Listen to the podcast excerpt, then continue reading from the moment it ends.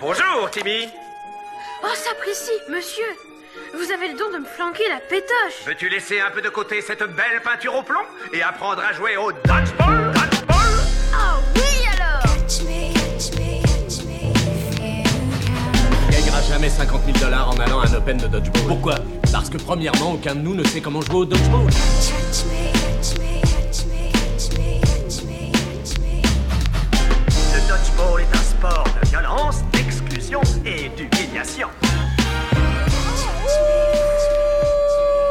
Attrape-moi si tu peux, épisode 6. Et depuis le mois dernier, on sent une âme d'émission de télé dans laquelle on recevrait le dodgeball français sur notre divan. Je serais Gérard Pulicino, le Réal. Quentin serait Laurent Baffy, intervenant de temps en temps juste pour se foutre de la gueule de l'invité. Et enfin Kevin.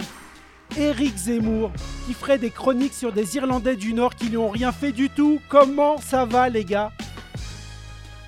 Eh ben écoute, ça va super.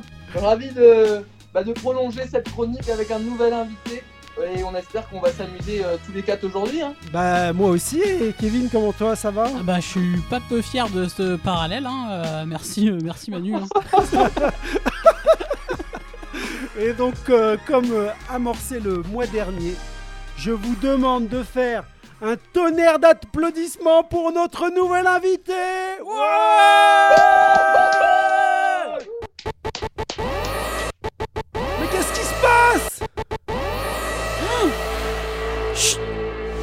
Un enfant a été enlevé. Ceci est une alerte enlèvement du ministère de la Justice. Ah, Qu'est-ce qui se passe, Manu? J'ai l'impression Un qu'on enfant me a dit été enlevé. Ceci est une alerte enlèvement du ministère de la Justice. dans l'oreillette, on me le dit. Notre invité a disparu. Ah Petit problème de transport ou de. ou de- Ah, sûrement merde. les bus. C'est difficile. Encore une grève qui, qui, qui- qui a pointé le bout de son nez. Et donc, Il euh, bah, reste un peu de neige, un peu de neige sur le côté. c'est ça. Après, c'est pas très praticable en ce moment à Orléans. Non. Donc, euh, on peut comprendre euh, cet invité qui n'a malheureusement pas pu venir. Ouais. Euh, mais il a prévenu, c'est le principal. Ouais, c'est ça. Donc pas, pas d'invité ce mois-ci, mais ça va me permettre d'en placer une pour Kevin, qui est ultra moteur dans ce podcast. Donc je, je tiens à le, à le remercier, et qui nous a pondu un programme hier pour l'émission, mais en deux temps, trois mouvements. Merci beaucoup, Kevin. Bah, n'est pas Eric Zemmour qui veut. hein. C'est vrai. Ah, bah, bravo à toi. Et donc, euh, alors, au Bah, on programme. espère que l'émission sera à la hauteur de ton illustre aîné. Ouais, bah écoute, on, on va essayer de, de lui arriver à la cheville. hein. Ah, oh, non, j'avais mis Michel Drucker au début, mais après je me suis dit non, Eric Zemmour. Oui, oui, j'ai-. Les Euh, gens comprendront que c'est une blague, j'espère. Oh bah les gens qui te connaissent, ils sont. C'est pas sûr. Alors, je plaisante. je crois qu'il va se brûler. Et donc, au programme euh, de ce, de ce mois-ci, on va parler de l'Euro 2018 en Italie. Superbement organisé et qui a laissé de magnifiques souvenirs sur lesquels on va revenir.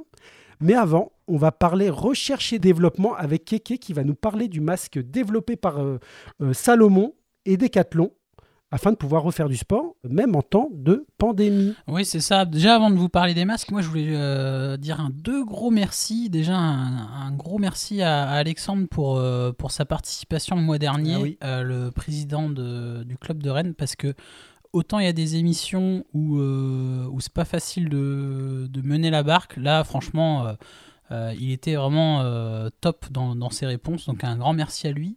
Et l'autre merci, c'est à toi, Quentin, parce que quand j'ai réécouté l'émission, t'as été extraordinaire. J'ai tellement rigolé, mais j'ai tellement rigolé. Et un grand merci, parce que c'est là où tu es le meilleur, je pense. Voilà. Laurent Baffy. Exactement. La patate chaude J'ai plus dormi, j'ai plus dormi là, donc peut-être je serai moins drôle. On va voir. Oui, parce que pour replacer le contexte, tu, tu rentrais de vacances et tu étais éclaté. Voilà. Les gars, le perroquet Le perroquet, le je m'en souviens de la branlée. euh, Enfin, Ah ça, oui. ça, c'était magnifique.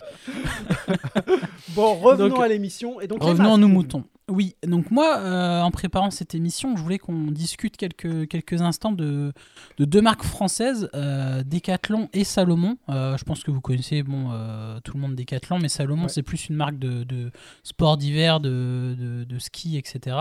Et ces deux sociétés françaises travaillent sur des masques nous permettant de pouvoir hypothétiquement reprendre le sport en salle. Donc pour toutes les salles de sport, etc. Moi, je peux traduire ça par euh, reprendre, pourquoi pas, le sport en gymnase. Euh, donc j'avais envie qu'on en discute un petit peu. Est-ce que vous, vous aviez vu ça déjà? Parce que moi j'ai vu ça sur M6 déjà, c'est ça qui m'a donné l'idée. Ouais, je- moi, j'en ai entendu parler, mais sans vraiment creuser la question, en me disant euh, qu'est-ce que c'est que ce truc, quoi. Oui, oui. Vas-y, vas-y. Moi, j'avais, euh, bah, j'ai, j'ai- je suis dans pas mal de groupes Décathlon, hein, du fait que j'ai, bossé là-bas, donc j'avais lu quelques, quelques articles il y a quelques mois quand ils ont lancé un peu le projet. Et là, c'est vrai que j'avais pas vu du, du côté Décathlon, mais j'avais vu que Roxana Maracineanu, elle, avec le ministère des Sports, finalisait un cahier des charges justement pour un masque de sport en intérieur.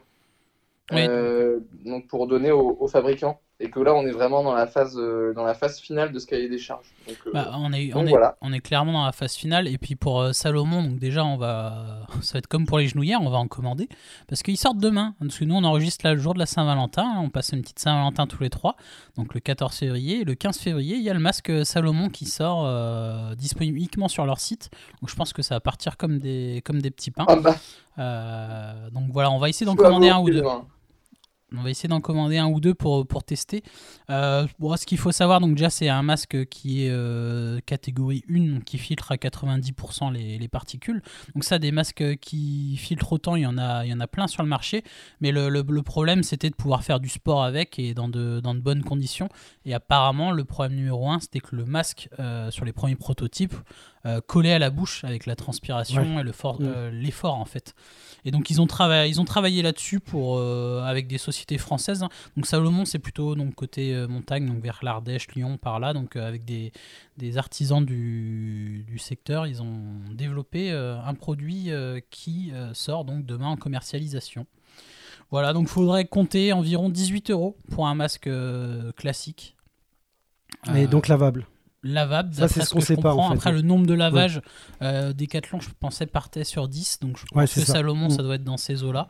Euh, ils ont fait aussi un mode de hiver, donc ça, ça nous intéresse peut-être un peu moins, mais c'est plus pour les coureurs, etc., surtout en ce Mhm. moment, euh, qui lui est à 38 de mémoire.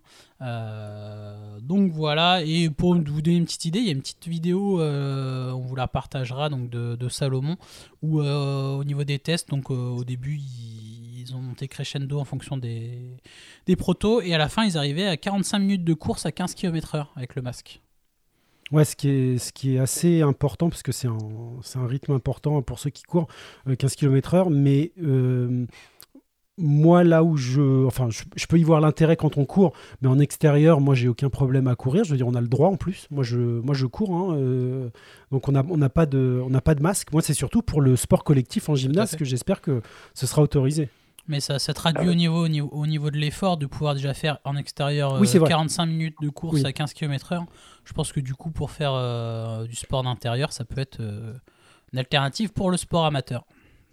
Ah ouais, pour le... et puis pour les, les salles, euh, les salles de fitness aussi, hein, je pense que c'est euh, peut-être euh, ça qui sera autorisé en, peut-être en premier euh, grâce à, à ces masques. mais Ouais, bon, je suis- ouais. c'est pas non plus bon signe que nous on se dit allez, dans trois mois c'est fini, sauf que s'ils sortent des masques qui produisent de- pour sport en intérieur, c'est qu'on en a encore pour, euh, pour un moment malheureusement. Bah, de toute façon, il faut au moins un plan B si ça continue, parce que là, c'est c'est- Ouais, c'est c'est atroce. C'est un calvaire. On n'a pas, on n'a pas de- d'indicateur euh, vraiment euh, positif Ouais. en ce moment, donc. euh, donc on va prendre ce qui, ce qu'il y a à prendre. Euh, Et après moi, je vous ai envoyé un petit communiqué de presse voilà, de, de Decathlon. Donc eux, euh, normalement, c'est encore en, en fin de développement, on va dire, mais commercialisation pour euh, mars, il me semble. Ouais, c'est ce qu'il disait. En fait, il, il donne Ouais. premier trimestre 2021. Ouais. Donc, euh, donc, Donc, euh, on, on est à peu près sur des, incessamment sous peu, ouais. des, des produits un peu, un peu similaires et on a un, visuel, on vous le, on vous le mettra aussi, euh, euh, qui a l'air assez sympa. Ouais, il est assez euh, proche du Salomon, j'ai l'impression. Donc euh, c'est assez, assez réglable, je pense, pour que ça s'adapte à toutes les. les Il y, aura- il y aura morphotypes. plusieurs tailles. Oui, aussi. Oui, Ouais, ouais, c'est vrai. il y aura plusieurs tailles. Mais, mais ouais, mais même, enfin, je suis passé devant une salle de sport, donc euh, où c'est des grandes baies vitrées, donc on voit, on voit largement à l'intérieur, et de se dire que tout ça est en fait interdit alors qu'on pourrait vraiment loger. euh, on n'est pas obligé de remplir une salle de sport et c'est c'est interdit le sport alors que c'est bénéfique. Enfin bref, moi, je veux pas, je veux pas polémiquer, mais c'est vrai que c'est c'est très dommage ce qui est en train de se passer euh, et même à long terme. quoi. Oui, et puis là, on, en plus, on est en période d'hiver, de froid. Du coup, la motivation abaisse aussi. Le fait qu'il y ait des salles qui, qui seraient à minima ouvertes, euh, ça ferait du bien à tout le monde. Et même nous, peut-être euh, même sans reprendre forcément que du contact ou autre, de pouvoir aller en gymnase, rien que faire un peu de, de renforcement, de, de, de courir, de jeter 2-3 ballons, ça pourrait être déjà euh, un grand pas en avant. On- Non, c'est clair. Et même euh, le, le couvre-feu à 6 heures, ça veut dire que moi, je sors du boulot, je peux plus rien faire. En fait, je peux plus, à, part, euh, à part chez moi, mais je peux plus aller courir comme je le faisais avant. Ah bah oui. C'est ouais. Un dernier mot, Quentin? J'allais pas courir moi, donc je suis moins embêté à, à ce niveau-là. Oui, on, on va pas se cacher que là, de nous trois, c'est Manu qui est le plus pénalisé pour la course à Ouais. pied. Voilà. Tu sais que j'ai failli t'envoyer un message. euh, Tiens, quelqu'un, Ah, tu, vas aller courir? Tu peux envoyer des messages, il n'y a pas de souci. Moi, je répondrai, pas comme notre invité. Mais euh, C'est ça. Mais en tout cas, j'ai décidé moi d'y aller le midi. Voilà. On- ouais, c'est une alternative. Après, c'est que. Tout le monde euh, ne peut pas. Ouais, et puis manger, courir, Ouais. se doucher, reprendre le boulot, c'est mécaniquement, il faut, faut être prêt aussi, je pense. Ouais, il faut, il faut avoir un boulot qui, qui te le permette. Ouais, tout à Et fait. en fait, euh, moi je peux, donc euh, finalement je vais le faire. Oui, parce que tu es plombier. C'est ça. Non, mais voilà, c'était le petit euh, côté, moi, qui m'a quand même donné un peu de baume au cœur en me disant Ah, pourquoi pas pouvoir s'entraîner dans, dans un mois ou deux, euh, j'espère. Voilà. Donc, euh, on va suivre ça de près, et puis ce sera un deuxième fil euh, conducteur avec, avec les genouillères. Ouais, les Alors les genouillères, moi je on va revenir juste très rapidement sur celles qu'on a achetées. Elles sont, elles sont vraiment pas mal. C'est juste que pour nous, vu qu'on a, on a, on a, on a touché les cieux, on a tutoyé le, le, divin, Graal. On veut vraiment ce qu'il y a de meilleur. Mais c'est c'est- voilà, c'est des très bonnes genouillères. Non, elles sont, elles sont, elles sont Voilà. plus correctes plus, c'est pas, c'est pas, c'est pas du, du salami. Non. Euh, mais moi, c'est pas suffisant. je comprends. Mm. Ouais, c'est comme monter le Mont Blanc euh, juste après l'Himalaya. Il y a un petit goût de. De reviens-y pas quoi. de ouais. de trop peu. de trop peu, ouais, c'est ça.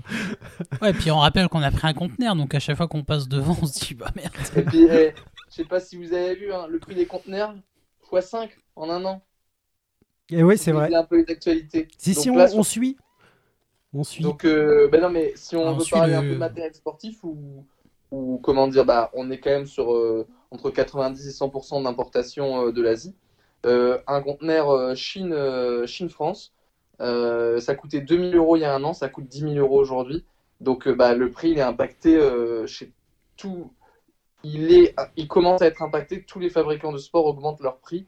Euh, donc, euh, ils répercutent ce prix du transport sur, les, sur le prix de vente. Oui, bien Et sûr. donc ça, c'est- en train de se passer là. Ouais, donc en euh, fait, on a fait une bonne affaire, Ke- Kevin. Là, on va pouvoir les, vendre. euh, On, on va se dire ça. Là, au pire, si on revend pas les genouillères, on pourra revendre le conteneur. c'est ça. Non, mais voilà. Voilà, Voilà pour ce petit, euh, petit mot euh, positif au niveau, de, au niveau des masques. Donc, Bien, on va suivre ça de euh, près. Merci Kevin. Et on vous tient informé et on va revenir donc sur l'Euro 2018 en racontant un peu nos anecdotes de voyage et évidemment sportives. Et Quentin, bah, je te passe la balle pour que tu nous plantes le décor de, de cette compétition sur laquelle on va revenir. Et ben avec plaisir. Donc euh, l'Euro euh, l'Euro 2018 donc organisé en, en, en Italie à San Giorno euh, Battigliano. Euh, une, une date inhabituelle du 26 au 29 octobre alors que l'Euro a habituellement lieu en, en plein mois d'août. En été, ouais. en plein été. Pourquoi? Bah Parce que l'été était, était occupé par les championnats du monde dont on vous a déjà parlé à New York, au Madison Square Garden.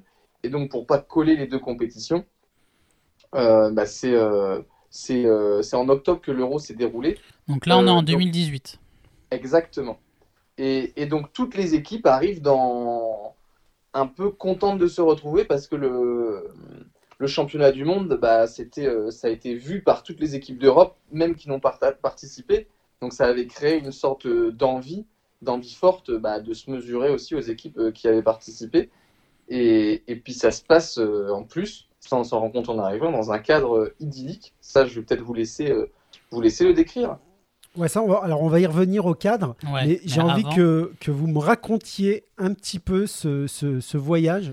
C'est donc, donc déjà pour, pour- juste pour nous trois, euh, pour vous donner une petite euh, petite image. Donc Quentin, lui, euh, était malheureusement blessé, mais il est quand même venu euh, suivre le, le groupe France Mhm. parce qu'il était sélectionné pour 7 euros. Soutenir, ouais. Et euh, donc moi je faisais partie des, des joueurs euh, sélectionnés et euh, Manu nous a rejoint plus tard. Ça aura ça. son importance. Moi, j'étais un, un spectateur. ça, aura son importance plus tard. Et donc oui, Lignagno pour vous situer, c'est plutôt proche de, de Venise. Donc nous on arrive à Venise, donc moi j'ai jamais fait Venise. Donc là on arrive avec un groupe de joueurs euh, extraordinaires d'Orléans. Ben qui était euh, à l'époque aussi donc euh, joueur mais directeur sportif de l'équipe de France à ce moment-là. Et, et du coup il nous propose de prendre un taxi boat. Et quelle, quelle magnifique idée. Je sais pas si tu te souviens Quentin. Ah, très bien, j'ai j'ai même la photo. On, on trouvera les, les photos à nos, à nos auditeurs. Taxi boat qu'on a pris pour le retour, mais on en parlera plus tard. Oui. donc là, Manu n'était pas avec nous. Donc nous, on a fait Venise, euh, voilà, visiter Venise donc avec, avec, euh, Ben et plusieurs joueurs du DCO sous le soleil, euh, cadre euh, une nouvelle fois magnifique et euh, où on a pu euh, déguster quelques, quelques plats euh, italiens. Et c'est là où moi j'ai appris qu'on pouvait faire une entrée avec un plat de pâtes et un plat de résistance avec une pizza par exemple. Ah, quand c'est bon, Donc voilà, donc nous on arrive à Venise et puis après on se dirige tranquillement vers le, vers le campus, parce qu'on va appeler ça un campus. Je sais pas si vous êtes d'accord. il me semble que c'est une station balnéaire à la base. Ouais. C'est une sorte de club, euh, de club med. Hein. Ouais. Euh, De, enfin, un. De, ou Campéole ou Fram, pour, euh, suivant les affinités. Ouais, pas de pub. Euh, voilà. Bah. Un petit camp de vacances. Moi, pour vous donner une idée, on est arrivé, il faisait quasiment nuit, il me semble, Quentin. Et en fait, vous arriviez, donc c'était un, un, vous aviez des barrières comme un, bah, comme Camping Paradis, avec Laurent Gournac. Très bonne référence. J'ai Et en fait- Et là, et, et on arrive, plus de Benko. Là, vous faites le tour de la ville. Et en fait, quand on arrive, vous arrivez donc à l'accueil un peu de- du, du campus, et on se dit déjà, bah, c'est un, un truc de fou, parce qu'on se rend compte que sur place, il va y avoir tout, et on va pas sortir forcément de ce campus, où on va avoir le logement, la nourriture et euh, le gymnase au même endroit. C'est-à-dire qu'on peut tout faire à pied, et quand on arrive, donc on nous remet des bracelets pour pouvoir rentrer et sortir du campus euh, pour montrer qu'on que l'on est joueur. Et là, je, moi, c'est la première fois que je voyais les joueurs autrichiens, euh, enfin certains joueurs autrichiens. Et euh, à l'accueil, j'ai vu Oberhauser. Et quand j'ai vu ses bras, je me suis dit qu'on avait, de pas- son prénom. je me suis dit qu'on avait passé un bon moment. je sais pas si tu te souviens, Quentin. Ah, moi, je me souviens parfaitement. C'est ancré. C'est ce moment est ancré parce que Robin Oberhauser, effectivement, c'était à l'époque peut-être un des meilleurs joueurs de l'Autriche. Et, et ouais, il était, il était massif. Ah oui. Ah oui, oui, oui. Et, et Keke, c'était, je crois, ton premier, euh, ton premier euro. Et, et vous aviez l'Autriche dans votre, euh, dans votre poule. Oui, en Donc, mixte. euh, bah, on, on s'était bien marré, quoi. En voyant. C'est vrai. Et du coup, moi, j'ai pensé à mon petit, euh, mon petit Manu à ce moment-là, et j'ai pas serré mon bracelet euh, complètement. Alors, ce ce qui est bon, c'est que donc, moi, je pars deux jours plus tard pour vous rejoindre et je sais pas comment ça va se passer. Donc, moi, c'est avion, il y a, y a- il y a du train, il y a, y, a, y a pas mal de choses pour en arriver là. Et il y a Totor qui vient me chercher en voiture. C'est vrai, parce que oui, donc c'était un peu euh, écarté de, de Venise. hein. Donc nous, on a fait du bus, on a fait du train, etc. pour arriver jusqu'à Lignagno. Et donc oui, euh, Victor, lui, avait loué une voiture. Et donc, euh, il était venu te récupérer Ouais, sortie Marina. du train. Mm. Tout à fait. Et ils m'ont dit T'inquiète pas, mon Manu, on t'infiltre dans le complexe. Parce que le but, c'était de le faire rentrer sans qu'il puisse payer euh, bah, quoi que ce soit. Donc euh, nourriture, Bah, euh, le surtout gîte et le couvert. Là, c'est surtout qu'il n'y avait plus de place, c'est ça. Et, euh, et du coup, bah, moi, j'ai, comme j'avais pas serré mon bracelet, j'ai pu le, le donner à, à Victor pour qu'il puisse faire rentrer euh, Manu incognito. C'est ça. Et donc, euh, Après, il fallait le faire dormir. J'arrive sur place et tout était préparé. Alors, expliquez-moi comment vous avez, euh, vous avez procédé pour avoir euh, une chambre de 5 avec 9 personnes. Donc déjà, nous, dans notre chambre avec Quentin, euh, pour vous donner, donc ça faisait donner une idée. Donc il y avait, on était combien à la base Euh, On des cinq, ouais. Donc il y avait euh, Romain, moi toi, Ben, Marc. Et Marc. Marc, Marc. Et Marc. Oui. Donc on était 5 et du coup bah, il fallait euh, pouvoir caser notre ami Manu là-dedans. Et dans la chambre de Victor et Marina, il y avait Jérôme qui euh, dormait avec eux et il y avait encore un lit dispo, il me semble, euh, où c'était dans la chambre de Mel et non c'était dans la chambre de Mel et Fred qui nous, Le ont, lit du bébé. qui nous ont donné un matelas. Ils nous ont donné un matelas et on a, et on a du coup mis euh, Manu par terre et il a Entre dormi avec nous. Ah, j'étais bien. hein. Et donc on a dormi à 6 là-dedans et c'était euh, c'était un super souvenir. Ouais, très très bon souvenir. Et puis après, bah, Manu, il était, il était des nôtres pour, euh, bah, pour supporter euh, les équipes et, et pour commenter les matchs. Peut-être le, le début, c'est là qu'a co- commencé le, notre passion pour les, les commentaires. Alors, clairement. Mais, mais, mais ce qui est assez drôle, c'est avant de- de- de- d'avoir le, le- le micro pour commenter un match de l'équipe de, l'équipe de France avec toi, en fait, on a, on a passé, je pense, notre week-end à commenter tous les matchs dans les tribunes. Et je me souviens d'être avec Fred où on racontait n'importe quoi et euh, à la manière de commentateur euh, sportif. Ce qui- euh, ce qu'il faut, allait. ce- ce qu'il faut savoir, c'est qu'au niveau de l'organisation, nous on était là du mercredi au dimanche pour, euh, pour les joueurs. Et euh, bah, du coup, on avait peut-être une, un match ou deux par jour, pas plus. Oui, c'est vrai. Donc on avait aussi l'occasion de pouvoir profiter euh, des autres matchs. Et, euh, et je vois à quoi pense Quentin. Toi, par exemple, je me souviens, donc, tu as été quand même. Bah, on est arrivé le, le mercredi soir, donc du mercredi, et on est reparti le lundi. Bon, moi, je, je, je- je n'ai pas joué. C'est- Ça reste néanmoins un très bon souvenir. Malheureusement, malheureusement j'ai pas joué, euh, blessé. Mais tu as donc joué, je crois, 5 matchs en 4 jours. Exactement. Mm. Exactement. Mais ce qui était hyper agréable, c'était de se dire je vais jouer, j'ai fini mon match, je vais retourner dans ma chambre, me poser euh, une heure ou faire une petite sieste. ou Enfin, pour vous donner une idée du complexe, exactement, euh, pouvoir euh, travailler euh, tout ce qui est euh, étirement, etc. Quentin, tu as raison. Et euh, donc sur place, on avait un bâtiment pour dormir, pour manger, et à pied, vous faisiez, je sais pas, euh, 50 mètres et vous étiez au gymnase. Ouais, non, c'est c'est complètement dingue. C'est- C'est c'est- c'est ça qui, est, qui, est- qui était vraiment génial. C'est-à-dire qu'on on se levait, on allait voir des matchs, on avait cinq minutes à pied à faire. En claquette. C'est complètement fou. Et c'était au bord de la mer. hein. Et Donc, oui, ça c'était la cerise sur le gâteau, c'est que le, le soir, euh, tout se passait, on avait un accès à la plage, donc pareil, vous faisiez, euh, je sais pas, une centaine de mètres à pied, à peine, et on était euh, au bord de l'eau, euh, sur la plage, avec les Autrichiens qui avaient une, une enceinte, euh, une grosse enceinte Ouais. sur la plage, où, où tout le monde passait sa soirée euh, là-bas, c'était extraordinaire comme, euh, comme ambiance, et il me semble que l'un de vous, alors je sais plus si c'est Ben ou Quentin, il me semble que c'est Quentin, qui a obtenu un titre de vice-champion d'Europe de, de chaise musicale, je crois. Oh oui. Et oui. Oui. Et, et c'est c'est moi.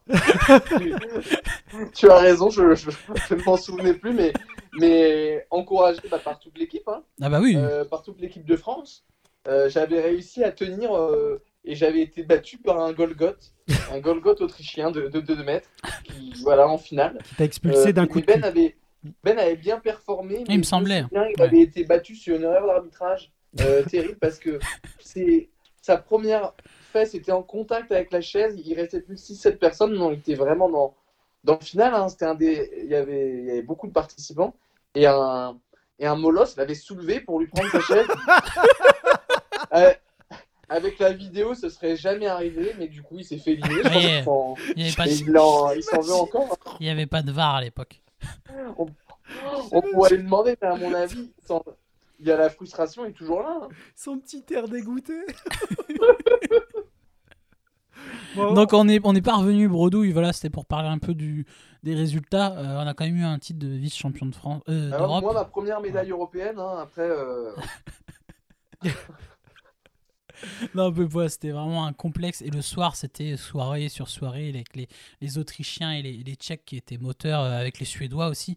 Euh, Suédois extraordinaires en, en metteur d'ambiance, c'était c'était fou. Ouais, je pense que ça a permis euh, de créer. En tout cas, c'est la compétition dans laquelle le plus de liens se sont créés dans le dodgeball européen. C'était un, un euro qui était euh, donc déjà en termes d'organisation magnifique. Donc en, en termes d'enceinte, on avait euh, jusqu'à 4 terrains, 3 terrains filmés, dont le terrain 1 qui était en retransmission constante sur, euh, sur YouTube. Sur YouTube. euh, Mm. avec deux commentateurs euh, anglais. Oui.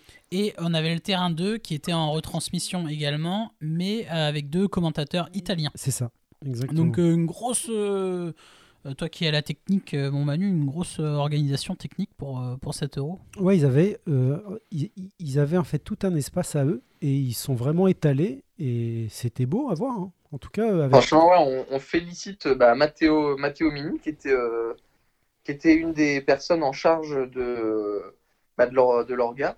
Et franchement, ils se sont euh, mis en quatre pour, euh, pour faire vraiment euh, que cette organisation ressemble à un, un événement professionnel avec un, mi- un, un mini village olympique et, euh, et puis bah, des, des compétitions qui, qui, sont, qui se déroulent de façon hyper, euh, hyper fluide. Euh, et aussi des temps de récupération. On parlait de peu de matchs en, en beaucoup de jours, mais au final, ça permet aussi de, euh, d'avoir du grand spectacle parce que des joueurs qui récupèrent mieux, euh, ça permet dans les gros gros matchs, des joueurs qui sont plus frais, d'avoir du très grand spectacle. On en parlera plus tard, c'est, c'est ce qui s'est passé. Alors, je suis d'accord, mais je pense que dans, alors, je pense que l'organisation elle était incroyable et Mm. sûrement la plus belle organisation Ouais, qu'on ait vue d'un, d'un- d'un- d'un championnat euh, en, en Europe. Par contre, au niveau du nombre de matchs, je pense que c'était un peu court au niveau de, pour les joueurs. Alors moi, j'ai pas joué, mais en tout cas, c'est le ressenti que j'en avais de vous. hein. C'est vrai. Bah, moi, moi j'ai, ouais, Do, j'ai et t'as pas joué moi. Mm. Non, mais je pense que du coup, quelqu'un qui, euh, qui doublait, par exemple, donc nous, c'était pas le cas, euh, c'était un format euh, idéal. Ah oui, ouais, ouais. Qui doublait euh, donc euh, double catégorie, soit femme et mixte, soit homme et mixte. hein, pour, Ouais, je sais que par exemple, dans notre équipe, il y avait, euh, il y avait Mémé et Margot qui, qui doublaient en femmes et. Euh, je pense que pour eux, c'était c'était pas mal. Nous, pour les hommes, c'était un peu plus peut-être frustrant, surtout quand on n'était pas forcément titulaire. Euh, mais et puis nous, on avait une grosse poule aussi.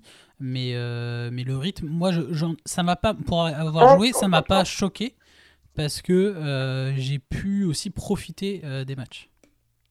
Je l'ai, Quentin. Et on va revenir un peu sur le bilan sportif de cette compétition.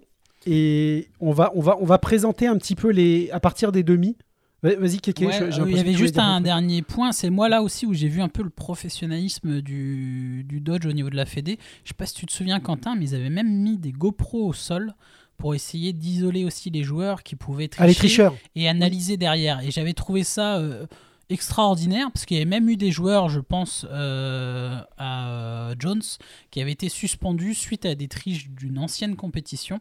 euh, et il avait fait passer plusieurs matchs sur le banc de mémoire. Je sais pas si tu te souviens. Bah, e- exactement. En fait, c'était le, le, premier, tournoi international où, suite à la création d'un comité de, un comité de fair play, euh, je me souviens plus exactement le nom du comité, mais euh, c'est pas fair play de discipline plutôt. Euh, bah, comme dans toutes les fédés où il y a malheureusement, bah, il, faut ça. Et effectivement, il y avait deux joueurs euh, qui, avaient, qui avaient été suspendus suite à des vidéos amateurs du, championnat d'Europe précédent qui s'était déroulé à Glasgow, dont Simon Jones, le numéro 7 de l'équipe d'Angleterre. Et donc là, pour, bah, pour, dissuader et amener plus de fair play, il y avait des caméras partout sur les terrains qui permettaient après coup de, bah, de sanctionner des joueurs qui, qui ne respectaient pas forcément les règles, car rappelons-le, euh, contrairement à certains sports, le basket, le foot, euh, s'il y a une faute, c'est à l'arbitre de la siffler. Euh, au dodgeball, quand il y a une touche, c'est pas à l'arbitre de la signaler, c'est avant tout au joueur touché de, de sortir de lui-même parce que c'est lui qui est le mieux placé pour le savoir. C'est... Et dans les rares cas où cela doit prêter à interprétation, c'est là à l'arbitre de, euh, fournir son, ju- son jugement. Ouais, pour les, pour, les, pour les joueurs qui sont encore avec nous et qui, qui ne jouent pas, euh, il y a évidemment des touches qu'on qu'on ne peut pas sentir. Là, on parle vraiment de triche et euh, c'est quelque chose qu'il faut éradiquer en fait dans ce sport, sinon ça le pourrit complètement. Donc, c'est de, de mettre ces- ces caméras, c'est euh, c'est vraiment une bonne chose, je pense. Bah, moi, c'est, j'avais vu vraiment, c'est, ça qui m'avait impressionné, c'était le professionnalisme, de se dire, bah, euh, bah, je suis touché, c'est pas grave. Bah non, parce que demain, on peut le payer sur une compétition de deux ans après ou un an après euh, et, et être suspendu euh, derrière.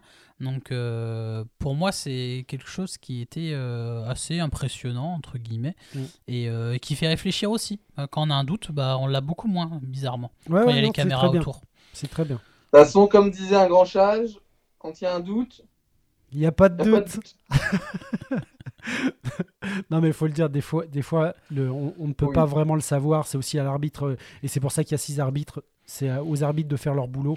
Mais voilà, la Et triche. euh, du coup, ridicule. on- on- avant de parler peut-être du bilan sportif, moi je voulais que vous reveniez tous les deux sur une anecdote, parce qu'on a parlé de Vincent qui avait laissé sa place pour euh, donc un match de classement euh, France-Italie en, en hommes.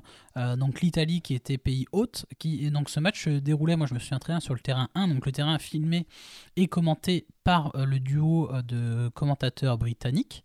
Euh, et vous, euh, vous deux, vous avez tenté euh, d'aller commenter ce match-là qui n'avait pas d'importance pour les Britanniques. Euh, donc pour commenter ce, ce France-Italie, est-ce que vous pouvez nous, nous raconter ça? Oui, c'est assez simple. hein. On- Alors, le- les, les Britanniques euh, qui. Bon, on n'avait rien à faire de ce match-là, nous ont laissé leur place euh, vraiment euh, très sympathiquement, on va dire, hein, hein, Quentin. Bah, ils, ils aiment pas le beau dodgeball. C'est ça. En tout cas, nous, on s'est installés et on s'y sentait bien. T'as envie de me dire que vous leur avez rendu service, entre guillemets? Un peu, peut-être. Ouais. Mais alors, le ils étaient mieux. pas, ils étaient pas dans, dans, une, dans une ambiance pour vraiment s'enflammer. Et, et en fait, il je pense qu'on a commenté l'échauffement. Je pense qu'il y a je- Vous avez peut-être fait une manche. peut-être. C'est vraiment le grand max. En tout cas, je, je sais qu'on a fait la compo des équipes. Oui, Voilà, c'est ça. Et parce donc, que euh, ça, faut, ça, faut le rappeler. Quentin a raison. Sur la, la réal euh, de YouTube, vous aviez à chaque fois le groupe, donc par exemple le groupe France avec la liste des joueurs. non, mais c'est- et c'était c'était fou on comme avait des- organisation. il y avait des ordinateurs portables en fait avec la liste déjà. On n'avait même rien de besoin d'apporter. Ah, donc visuellement, vous aviez les numéros et les noms des joueurs. Ouais. C'est génial. C'était du matos de pro. Ah ouais, non, c'est euh, c'est vraiment, on l'a, pas revu depuis, euh, parce que même le, le- le dernier euro, Non, rien à voir. voilà, non, à on est d'accord. Ouais. Ils avaient, ils avaient Je pense que pour le dernier euro, c'était du matos euh, aussi bien, voire euh, mieux, mais uniquement pour le terrain, euh, De- des finales. Le terrain, le cours central, le central Ouais. court. Ouais. Euh, Parce que sinon, c'est les Autrichiens en fait qui ont organisé le truc au dernier le- moment. hein. Comment? C'est les Autrichiens après qui ont mis beaucoup de GoPro, Voilà. mais au dernier En moment, 2019. je pense que Voilà, c'était pas prévu terrains, en c'était plus 2019. artisanal. C'est ça, on parle en Mm, 2019. mm, mm, mm. Euh, mais donc et après, on a deux Italiens qui sont arrivés et on les a regardés. Ils ont dit bah non, on va commenter. Et donc euh, bah, je- j'étais en train de me dire bah non, il y a la France. Et là, il me regarde, il fait c'est chez nous. là, j'ai fait bon. donc, euh, donc voilà, le duo commentateur italien du terrain 2 est venu chasser, euh, chasser nos deux amis euh, français euh, de ce magnifique match. Voilà, mais en tout cas, alors c'est, c'est- c'était- ça a vraiment été les prémices de se dire on va commenter des matchs et ça nous a donné l'idée de le faire et c'est ce qu'on voilà, on a on a implémenté ça de temps en temps dans les compétitions de- d'après, on les a filmés. Euh, Bah, ils n'ont pas été rancuniers, les deux, deux Italiens, parce qu'ils vous ont laissé la place pour commenter euh, le lendemain.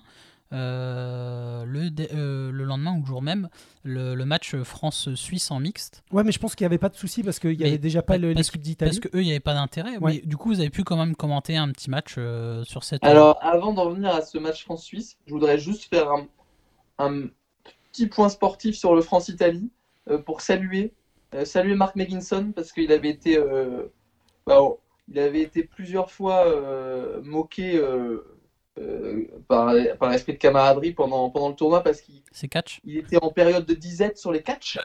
et, et du coup, comme un symbole, il a fait son premier catch du tournoi environ une seconde après le coup de sifflet final du, du dernier match. c'était, c'était comme un symbole. euh, bah voilà, c'est un, c'est un excellent joueur. Il n'était pas en réussite. Et il a catché juste après le. le- le- enfin, L'Italien a tiré juste à la dernière seconde. Et le temps que le tir arrive, l'arbitre siffle la fin et marque catch. Donc, donc voilà, c'était. euh, c'est- Enfin, moi, je m'en souviens parce que ça m'avait fait mourir de rire. Euh, Merci pour cette enfin, voilà, on, on- on- on dit bonjour à Marc. euh, et puis, bah, qui depuis, euh, depuis il, a, il a retrouvé ses sensations en catch euh, dans dans d'autres compétitions qui ont suivi, hein, bien sûr. On va revenir alors sur le bilan sportif Et là, Quentin, est-ce que tu peux nous poser les bases? On va parler à partir des demi-finales et des matchs qui nous ont interpellés. Alors, on va, euh, on va le faire compétition par compétition, si ça vous va bien. Allez. Euh, honneur aux demoiselles. Euh, Demi-finale sans intérêt. Allez, mer- mer- merci, au revoir. Merci. Allez, on passe au Alors, voilà, on a, on a l'Autriche euh, et l'Angleterre dans les deux grandes favorites présents dans chaque demi-finale qui roulent sur leurs adversaires. Euh, voilà, donc euh, Ils n'avaient pas de voiture. et, et qui- et qui toutes les deux se retrouvent au rendez-vous de la finale, rendez-vous attendu, la revanche de la finale de la Coupe du Monde. Effectivement. ouais. Euh, donc voilà pour les femmes. Coupe du monde qui avait été gagnée. Coupe du Pardon monde. Coupe du monde qui avait été gagnée en femmes Par les Anglaises. Ouais. par les Anglaises. Par les Anglaises, ouais. Donc, euh, donc voilà, finale femme, Angleterre-Autriche, classique, le remake de l'année précédente et le remake de la finale de la Coupe du Monde. Ensuite, catégorie homme, euh, non, catégorie mixte, euh, deux grandes demi-finales. Euh, donc d'une part, euh, Angleterre-Autriche, donc euh, le champion du monde anglais contre le challenger autrichien, médaillé de bronze au championnat du monde. Et, euh, et d'autre part, euh, Angleterre, euh, Écosse-Italie. Donc le gros duel, l'Écosse de, de Scotty Whitelaw, vice-championne du monde, contre, contre l'Italie à domicile, qui est sur un nuage. On va y revenir tout de suite. Le match Angleterre-Autriche, Moi- moi, qu'on attendait serré. Je vais me permettre d'intervenir ouais. euh, parce que j'étais euh, avec vous spectateur. Pour vous donner une idée, les deux matchs se déroulent en même temps. Terrain 1, euh, Angleterre-Autriche. terrain 2, Mm. Écosse-Italie. Et donc, tout, je me rappelle que tout le monde s'est mis côté euh, Angleterre-Autriche en se disant bah, c'est la grosse c'est affiche. le match, Mm. euh, on va prendre un plaisir de, de dingue. Voilà, mon Quentin. Exactement. Donc le, le début du match est, est serré avec bah, deux gros joueurs, un de chaque côté, euh, Stéphane Leitinger et Brett Koning de l'autre. Euh, Stéphane Leitinger qui prend rapidement le dessus sur euh, Mathieu Josiah, le capitaine emblématique d'équipe d'Angleterre. Euh, et au moment où Josiah sort, euh, l'Angleterre s'envole comme un, mais comme un signe de, de, de changement de, de cap hein, Parce euh, qu'on rappelle qu'on est en mix, donc trois hommes, trois femmes. Donc Ouais. euh, euh, dès que vous faites un, un changement, euh, par exemple, euh, bah, d'un homme, ça peut se sentir aussi tout de suite euh, sur le style de jeu aussi de, de l'équipe. Exactement. Et donc, en fait, à partir de ce moment-là, il n'y a plus de match. Euh, L'Angleterre s'impose relativement facilement. qui remplace euh, Josiah Je crois que c'est Ryan Neal. D'accord. Donc, euh, avec donc, un- une Angleterre composée de, de Brett Koenig, euh, Harrison, je me souviens plus de son prénom, euh, Alex Harrison et, et Ryan Neely en, en homme, et puis Bethany Dix, Charlotte, Charlotte Josiah et euh, Euh, C'était pas Ems? Lauren Hems en, en, en femme. Euh, et l'Angleterre s'envole, et là, il n'y a, a- il y a plus de match. Les, les Autrichiens sont dépassés. Ouais, c'est Euh, c'est l'époque où ils sont intouchables en mixte. hein. Voilà. Et, et à cette époque-là, ils sont toujours invaincus en mixte pendant, pendant dix- depuis 10 ans. Ouais, parce qu'en face, vous savez, quand même une grosse équipe autrichienne, euh, Stephen Leitinger, Andy Kor, euh, et je pense que ça devait être euh, Decker en troisième homme. euh, Max Metz. Metz, ok, bon, alors ce qui est encore mieux, enfin, Ouais. voilà, encore plus fort. Euh, donc une grosse, euh, grosse équipe autrichienne en face. hein.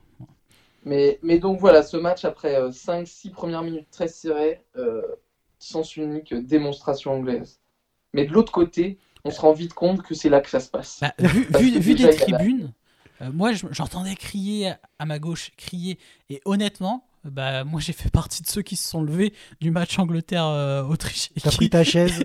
J'ai été voir le match d'à côté, un match Écosse-Italie magnifique, et je me souviens qu'entre chaque manche, les Anglais et les Autrichiens regardaient ce qui se passait sur le cours d'à côté. C'était extraordinaire. Et il y, avait aussi tout le public italien qui, qui rendait euh, l'atmosphère électrique. hein. Donc déjà pour vous donner une idée, l'Écosse donc euh, a un statut au niveau de la Coupe du Monde. euh, donc euh, rappelle-moi qui est euh, vice-champion du monde. Non. euh, Vice-championne du monde Ouais. euh, en mixte. hein. ouais, c'est vice-championne du monde. Ouais. avec une line-up, euh, enfin déjà avec des femmes individuellement qui sont moins fortes que les italiennes Ouais. pour moi. Euh, si vous prenez l'équipe d'Écosse euh, contre l'équipe d'Italienne, je pense que les Italiennes sont plus fortes. Euh, et avec donc trois hommes euh, qui étaient donc de mémoire d'Umbrell, euh, Ryan et, euh, et Whitelaw, on est d'accord? Tout à fait, ouais, Voilà. en, en line-up. Donc, effectivement, une Écosse qui peut-être un peu plus faible au niveau des, des femmes, mais théoriquement supérieure au niveau des hommes, avec donc, Dan Ryan et Scotty Whitelaw qui sont Ouais, à l'époque. Peut-être dans les 5-6 meilleurs joueurs du monde. Donc, quand on a deux des 5 meilleurs joueurs du Ouais. monde dans, dans son équipe mixte, et, et de, normalement, ça aide. et de mémoire d'Umbrell, un joueur qui paye pas de mine mais qui est très euh, très très important dans un collectif. euh. Voilà, ouais. et qui, Ouais. et qui pourrait faire partie de la communauté de la genouillère quand on devra revendre le conteneur.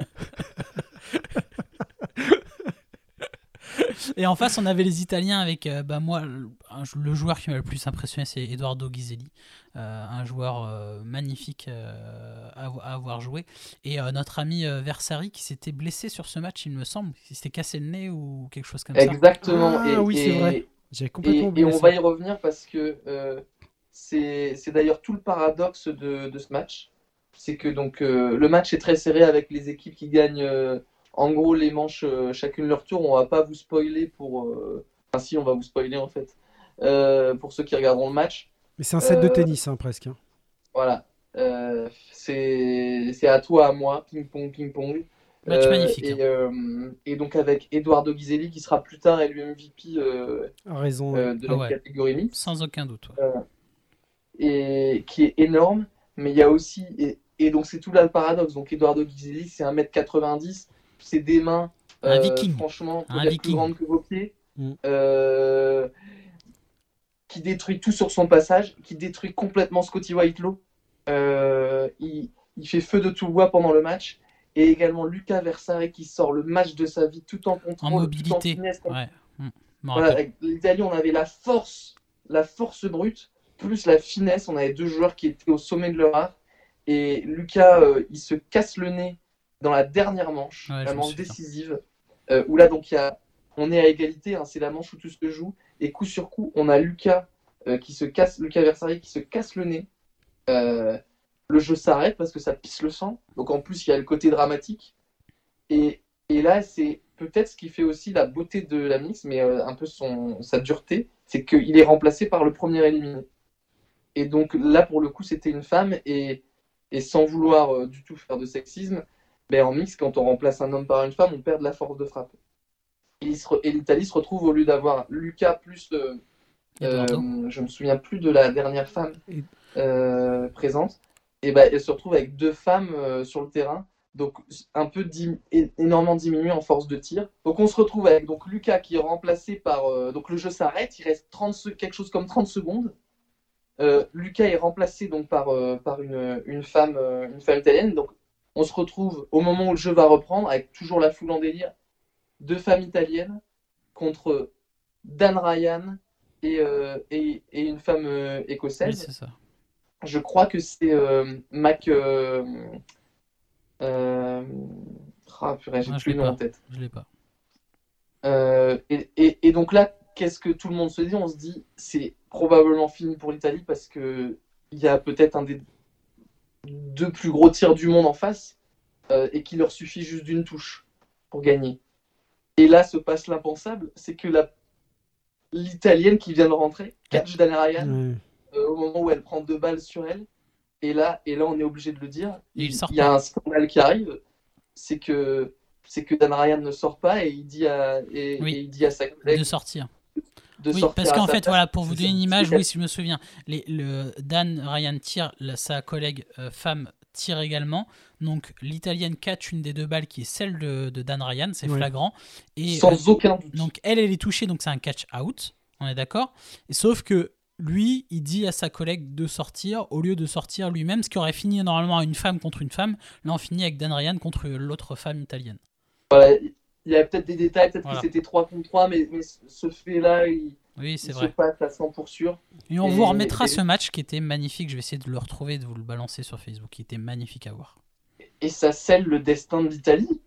Le match se joue à ce moment-là, et c'est c'est vrai que c'est c'est- c'était beau. Il y a ça, beau, et, mais- et moi j'ai le souvenir aussi d'un, Pour revenir sur le match au global, je sais pas si tu as souvenir, Quentin, mais d'un, Scotty Whitelaw qui était au fond du trou. Au fond du seau. Mais, euh, mais je l'avais trouvé mais, euh, méconnaissable dès qu'il sortait tête basse, pas, pas d'esprit de Ah bah, révolte. Et, et vraiment Dan Ryan qui portait euh, son équipe écossaise, mais Ouais. Scotty qui était au fond du trou. Et même moi, je me demandais, euh, clairement, autant le remplacer, euh, même si par un joueur moins fort. quoi. Ben, il a d'ailleurs plus rejoué pour l'Écosse depuis, hein, c'est important de le préciser. Euh, et, ouais, il, s'est fait complètement manger par Eduardo Ghiselli dans les diagonales. Et, il a sombré mentalement. Voilà, là, si on doit faire un parallèle, quand vous cuisez du riz et que vous pilaf et que vous oubliez que ça crame au fond, bah, Scotty Whitelaw, c'était le riz tout cramé au fond de la casserole, quoi. Il n'y avait rien, il n'y avait plus rien à en tirer. Pierre dans les chaussettes. Alors on va, ju- on va juste rappeler que, à mon avis, le fait qu'il ne joue pas, il n'y a pas seulement son niveau de jeu euh, durant cette Ah. compétition. hein. Je pense qu'il y a plein d'autres facteurs qui Mais non, parce qu'il a joué pour la Grande-Bretagne entre temps. Oui, oui, oui, mais, mais du Oui, coup, mais- on va y venir. Oui, On va y venir et je pense qu'il y a beaucoup de, de choses qui sont liées à ce qui se passe après dans le tournoi homme D'accord. D'accord. pour l'équipe d'Écosse. Donc voilà, donc une demi-finale euh, mémorable. On essaiera de vous, de vous en mettre sur, sur Facebook, parce que moi, c'est un de mes matchs préférés euh, à revoir. Donc on a- vous mettra, ça vaut le détour. Donc on a en qualifié donc en mixte euh, les Écossais qui Voilà. vont affronter donc les Anglais, les Anglais qui ont sorti les, les Autrichiens. Et donc, une fois de plus, revanche de la finale de la Coupe du Monde qui s'est déroulée deux mois, deux mois avant. D'accord. Euh, Et le tableau et homme. donc, on finit, on finit par la, la catégorie homme. Euh, et donc là, on va tout de suite enchaîner sur le match que tout le monde attend, Angleterre-Écosse. Un peu la l'affiche qui a eu le plus souvent en finale. Euh, le dernier affrontement, c'était un an plus tôt à Glasgow, quand le match s'était joué à une manche, que l'Écosse, à domicile, avait échoué en quart de finale et par le même coup ne s'était pas qualifié pour la Coupe du Monde en homme, euh, avec un match électrique, un- une exclusion de, de Brett Koenig. Puis, euh, enfin voilà, on, on- on y reviendra, c'est pas le sujet. Et donc là, le match que tout le monde attend, tous les spectateurs sont là.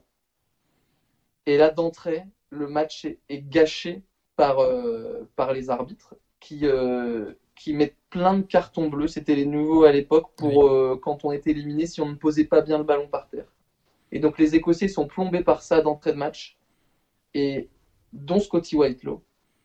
Et en fait, au lieu d'avoir un, duel, on se retrouve avec un cavalier seul de l'Angleterre qui roule, roule, roule sur les Écossais avec un contrôle absolu. Et là, on se dit, wow, les Anglais, ils sont pas venus là pour rigoler.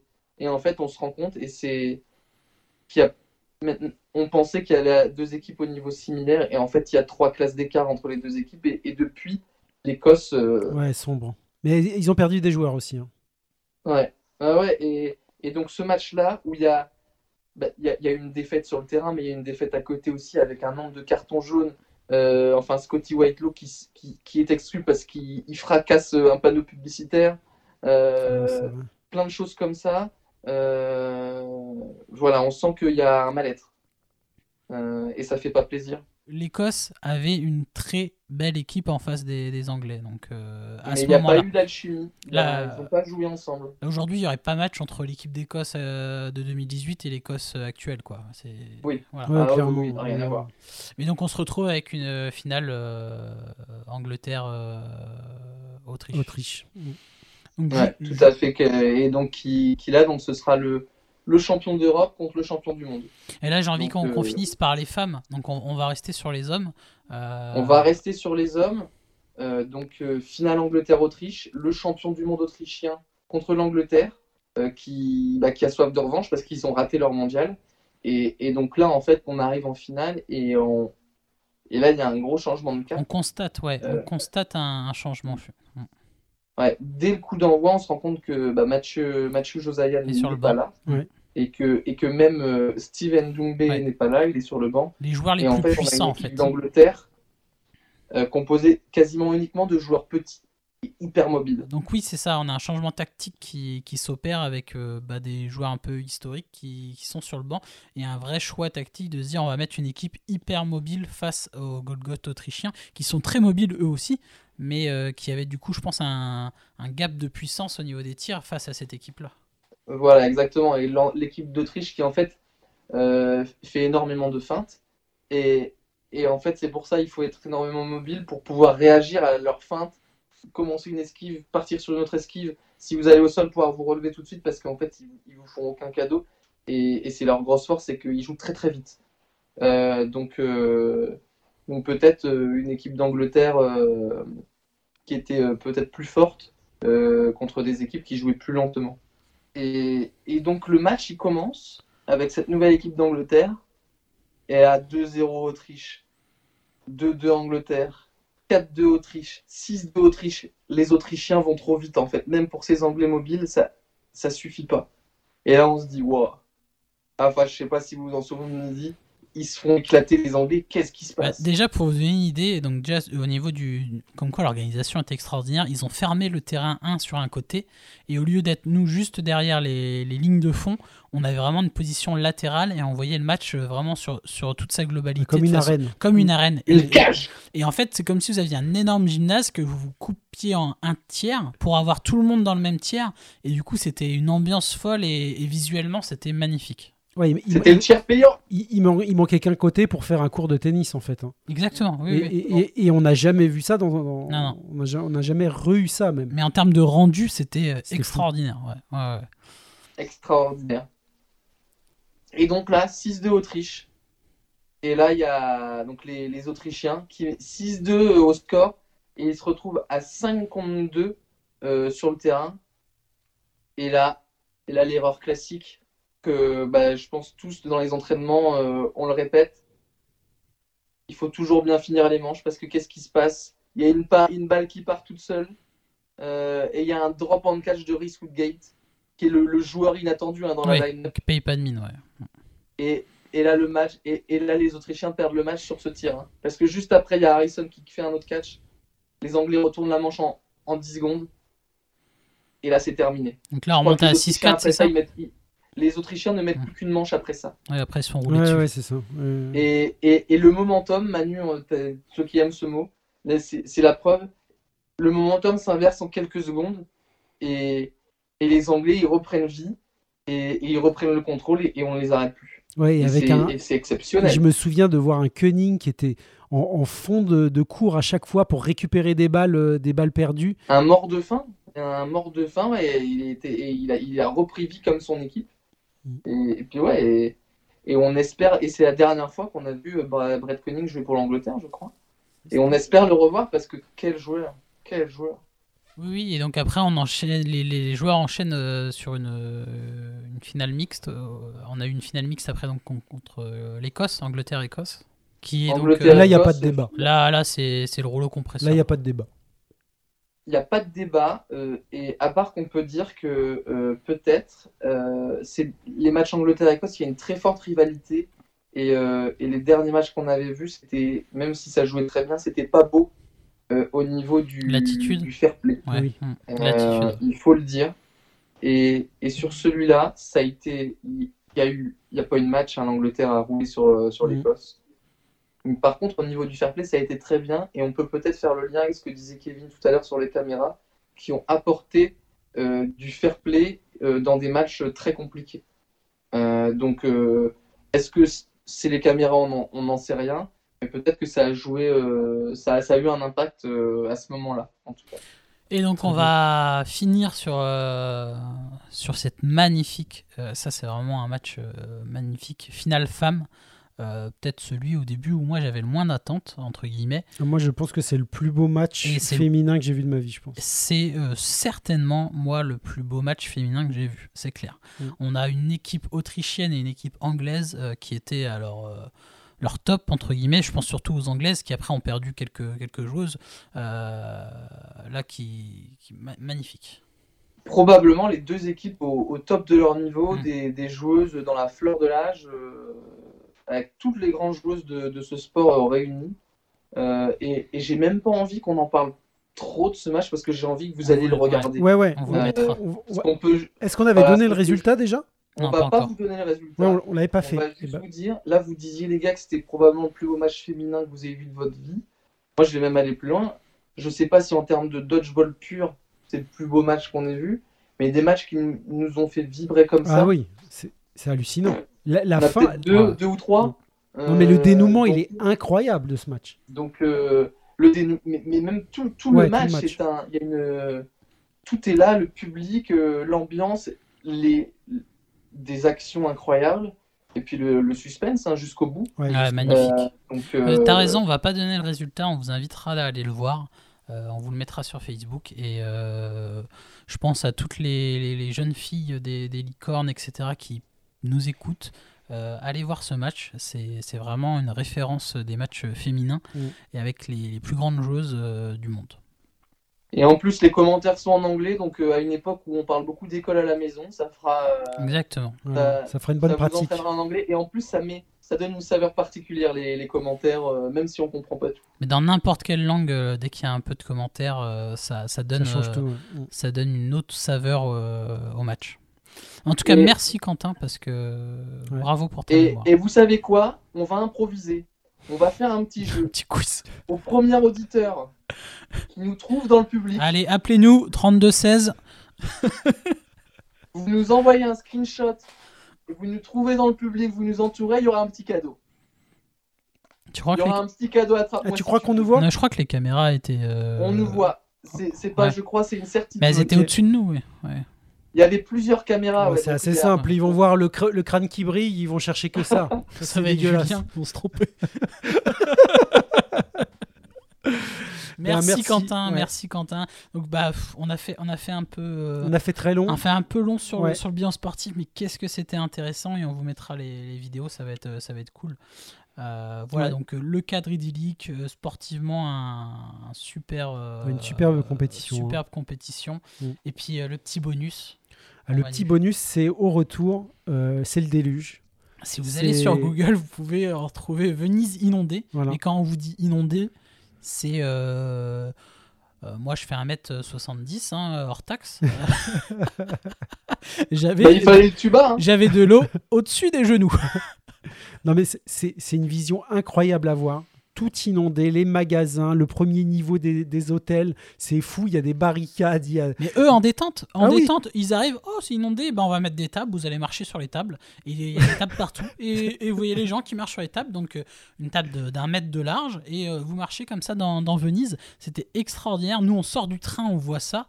Euh, bon, déjà, on avait tous euh, bah, les, des chaussures. On était en jean, etc. Parce qu'il pleuvait. hein, Ouais. C'était un déluge. Ouais, ouais. Et là, on a des petits vendeurs euh, à la sauvette. Alors ça, c'est notre petit conseil. Si vous partez en, euh, en week-end à, à Venise, Petit conseil pour les amoureux, si jamais il pleut, il y a une, une petite inondation, vous allez avoir des petits vendeurs à la sauvette qui, qui vont vous proposer des chaussures, des surchaussures, une sorte de bottes que vous venez refermer au niveau de- des mollets pour des sacs. gros, des sacs plastiques Ouais. pour pouvoir marcher dans l'eau. Euh, ne les, pas ne ça. les achetez pas. Non, on dirait un sac plastique avec euh, une sorte de, de, de barquette de beefsteak en bas, collée. Parquet de polyester sous le pied, Collé au et sac. puis un, un nœud coulant autour du mollet. Voilà. Et euh, donc quand on a vu que c'était une, bah, désolé de le dire, une belle merde, bah on a réussi à les revendre aux vendeurs à la sauvette. On les a revendus aux Ouais, vendeurs. on les a revendus aux vendeurs alors qu'elles fuyaient. hein. Donc, euh, et lui, Enfin, non, on les a revendus à un vendeur, à un vendeur qui est en train de récupérer voilà, euh, d'autres dans les poubelles. Donc, exactement. plutôt que de les jeter, on lui a revendu. Voilà, exactement. Voilà. Parce que comme tout le monde voit que c'est de la merde, ils les jettent, donc eux récupèrent ce qui est jeté pour les revendre. Donc nous, on s'est dit, au lieu de les jeter, on va aller lui revendre. Mais c'est très 2020, hein, c'est euh, c'est pour Ah, lutter contre la surconsommation. l'éco, l'éco, euh, l'éco-conception 2021, et tout, tout ça. Donc autant vous dire que si vous, vous- on vous en propose, à mon avis, ils ont déjà été utilisés. À mon avis, ils sont plus étanches, mais alors depuis deux ans. Je sais même pas s'ils ont été étanches une fois. C'est- toute la question. Mais en tout cas, n'achetez pas ça, ça ne sert à rien. Et, et on a fait un petit restaurant, une petite. Alors sachez que les restaurants sont ouverts, euh, c'est ça la beauté du, du travail italien. Même quand c'est inondé, Mm. on a fait une petite pizzeria les pieds dans l'eau. Et ça sentait Euh, les égouts. Et c'était très agréable. Voilà. Donc voilà, ça c'était le petit bonus. En plus sur le retour, euh, bah, on a eu un vol qui a été dérouté Mm. euh, sur Roissy au lieu d'arriver à, à Orly. On a dû. À cause de la neige, hein. On a eu des turbulences de A à Z. Moi, je me rends une petite dédicace à Anaïs qui était à côté de moi, qui a passé la tête euh, baissée tout le, tout le trajet. Ouais. C'était euh, c'était magnifique. euh, et voilà, une superbe compétition de, de A à Z. Et on était ravis de vous faire vivre ce, ce souvenir de Dodge euh, de l'Euro 2018.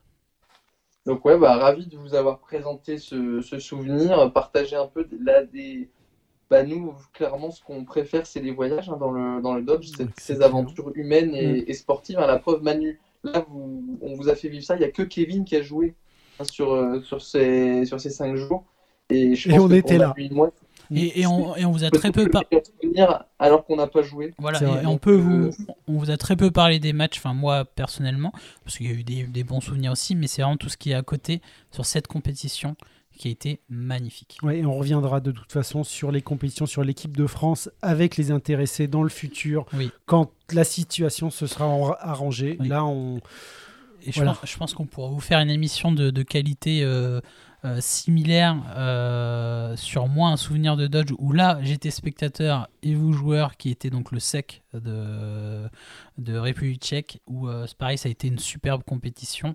Euh, je pense qu'on ça pourrait être une, une émission à venir euh, dans le futur voilà qui est un peu dans le même style. Bah merci, Voilà. Merci, euh, merci à nous, merci à vous. merci de nous avoir écoutés. Voilà, c'est ça. on va se finir évidemment Voilà, on- avec une petite reco. Ah, vas-y, Quentin. Je disais, bah, on espère que- qu'on vous a intéressé. Hein, c'est du sujet, on l'a fait, euh, on l'a fait à l'impro, hein, parce que c'est vrai que là, on- avec le, bah, le coup dur, euh, le coup dur de, de début d'émission, euh, on a essayé de se la jouer comme un petit chat, retomber sur nos quatre pattes. Et puis, bah, on espère que, que ça vous Voilà. a plu. hein. Au moins, on vous propose du contenu. J'ai Et vas-y, oublié. Ouais. j'ai oublié une anecdote. Euh, enfin, plusieurs, mais va- je vais essayer de faire très court. Ce que j'avais aussi apprécié sur l'organisation italienne, c'est qu'à la fin de chaque match, vous aviez l'entraîneur et le capitaine qui mettaient le meilleur joueur d'en face. Et à la fin, ça fait une liste de sélectionnés euh, des meilleurs joueurs de, de chaque sélection qui après faisaient partie d'un chapeau pour faire partie pas du MVP euh, par tableau, parce que ça, euh, c'est un peu euh, courant, mais aussi de la meilleure line-up. Et, des, des- et ça, c'était vraiment très intéressant. On avait eu après au gala une présentation donc de. Moi, par exemple, j'ai eu, j'étais dans les nommés de la mixte, oui. euh, Oh, voilà, bah, dis donc. Avec Jérôme. À ça, mais à Ah, ça. hein. ça d'être dans la line-up Ah, ah, européenne. donc, euh, donc non, non, mais ce que j'avais apprécié, c'est qu'ils avaient fait la, meilleure. euh, parce que voilà, il y, avait un joueur qui était mis en, avant. On l'a dit pour les mix, c'était Eduardo Ghiselli par exemple, mais aussi trois femmes, trois hommes et euh, pareil six hommes et six femmes dans chaque tableau. Et ça, j'avais trouvé ça vraiment très très bien. Et bah, une petite pensée pour la fédération du dodgeball français, c'est quelque chose qu'on pourrait peut-être mettre en place pour les challenges ou autres. Je trouve ça hyper, hyper intéressant. Et ce système de notation, que ce soit fait juste après le match, ça permet de pas juste faire un vrai. vote à la fin du Mm. tournoi en se disant qui est-ce qui était bon. Là, à la fin du match, on sait le, le joueur ou la joueuse qui était vraiment euh, très très forte euh, en face. Et c'est quelque chose qui. Parce que nous, on a, on a fait deux fois le trophy. hein, le trophy Qui est leur grosse Italie. compétition. Exactement. Voilà, c'est ça. Mm. Et donc, euh, les Italiens, ils, Et- ils le font souvent. Ouais. Et sur ce petit euh, donc on, moi j'ai juste une petite anecdote pour finir, c'est qu'on a eu une leçon tactique. Quentin, est-ce que tu peux nous en parler du, du contexte et de qui nous a donné cette leçon, leçon tactique? Ben ouais, et c'était aussi, ben, on vous disait, c'est dans, dans, un peu l'esprit euh, collectif total de mélange des nations. On a, on a, échangé, on a échangé longuement avec Mathieu Josalia, le capitaine de l'équipe d'Angleterre dans, dans, dont on vous parlait tout à l'heure, et qui nous a expliqué un peu euh, sa vision du dodgeball. Euh, voilà, lui, c'est- enfin, c'est le capitaine et aussi un peu le maestro de l'équipe depuis des années. Et euh, sur euh, l'utilisation des feintes, euh, la gestion des annonces, euh, comment il voyait le dodgeball, euh, l'entraînement. Et, et ce mec-là, c'est un puits de science. Hein, euh, Et- en et termes de adorable. Ouais, et puis on va. Et- on- et adorable, gentil comme tout. On- Euh, et enfin, et je- il nous avait déjà inspiré. Enfin, en tout cas, moi, c'était dans ma façon de voir un jeu, c'était déjà une source d'inspiration. Et, et là, il nous avait. bah, enfin, c'est un souvenir incroyable. Euh, c'était comme de. Enfin, voilà, c'est. on va discuter un peu C'est comme pour, hein. euh, bon, bien sûr, à, à notre, à notre humble niveau, mais de pouvoir échanger avec quelqu'un qui a été pendant des années le meilleur joueur du monde de, de son sport, euh, c'est génial. Ouais, Et- ouais, et, puis et il, voilà. il nous a quand même, on va, on va la garder pour nous, mais donné une tactique qu'après on a un- intégré à notre, euh, notre, ouais. notre cahier de jeu et, et c'est grâce à lui aujourd'hui où on a euh, ce, ce cahier qui est un peu plus fourni. Mais le fait d'avoir quelqu'un d'aussi accessible, ça a été vraiment euh, la beauté de, de ce moment-là. Voilà.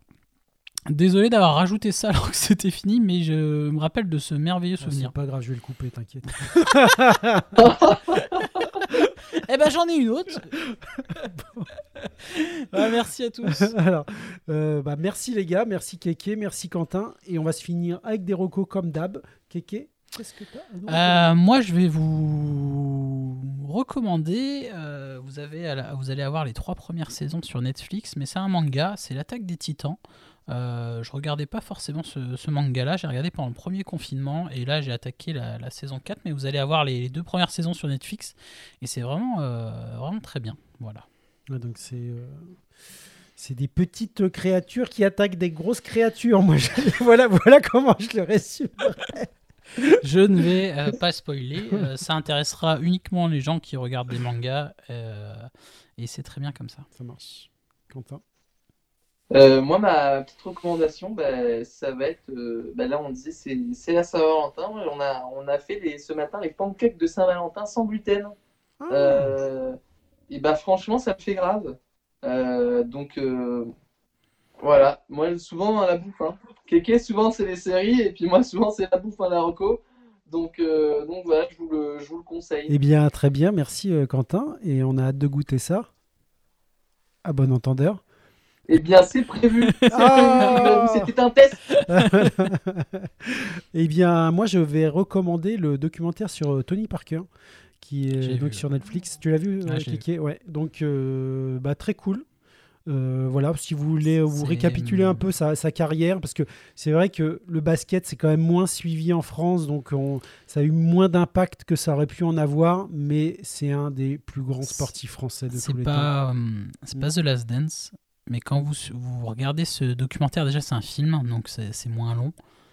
Et moi, à mon niveau, je suis le basket euh, à mon humble niveau, euh, j'avais pas idée que Tony Parker c'était ça au final. Et euh, c'est un, c'est très intéressant. C'est un joueur vraiment extraordinaire. Et ce qu'il fait aussi dans son après carrière, c'est très intéressant.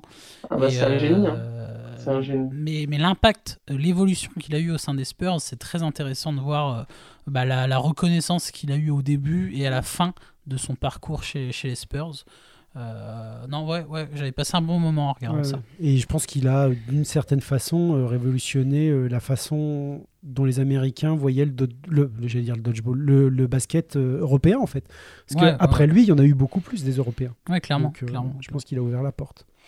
Donc voilà, bah, merci les gars. Et puis nous, on se retrouve bah, le mois prochain avec cette fois-ci, j'espère, un invité. Je pense, oui. Et voilà, en tout cas, c'est c'est- des fois c'est plus compliqué que prévu en fait à organiser. Ah, c'est pas simple à organiser. Et puis, bah, merci à vous deux parce que Ouais. euh, c'est toujours un bon moment.